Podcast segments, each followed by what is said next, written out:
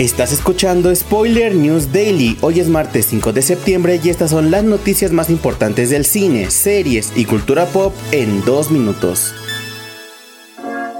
Comenzamos con la noticia de que Netflix ha anunciado que la sexta y última temporada de The Crown incluirá la segunda boda real entre el príncipe Carlos, quien ahora es el rey Carlos III, y Camila Parker Bowles. Dicha ceremonia se llevó a cabo el sábado 9 de abril de 2005 en la capilla de San Jorge en el castillo de Windsor. Además de la boda, la última temporada presentará la muerte de la princesa Diana de Gales, la cual se tratará con delicadeza y consideración, de acuerdo con Susan Mackie, productora ejecutiva de la serie. Por el momento no hay una fecha de estreno para los últimos episodios, pero se espera que lleguen a la plataforma de streaming a finales del año.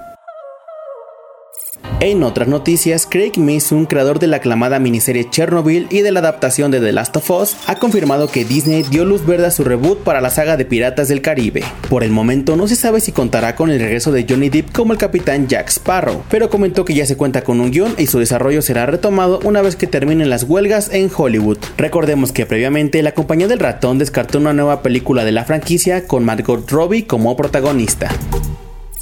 Para cerrar, les contamos que Marvel Studios ha modificado su calendario de estrenos en la plataforma de Disney Plus debido al paro laboral de guionistas y actores. El calendario de estrenos televisivos ha sufrido modificaciones importantes a excepción de la segunda temporada de Loki, que es la única que mantiene su lanzamiento para el próximo 6 de octubre. El resto del calendario queda de la siguiente manera. La serie animada What If temporada 2 llegará en diciembre de 2023. La serie de Echo para enero de 2024. El regreso de los X-Men 97 será en los primeros meses de 2024 y la serie de Agatha Darkhold Diaries llegará en Halloween de 2024, mientras que las series de Ironheart, Wonder Man y Daredevil Born Again han quedado fuera del calendario de estrenos.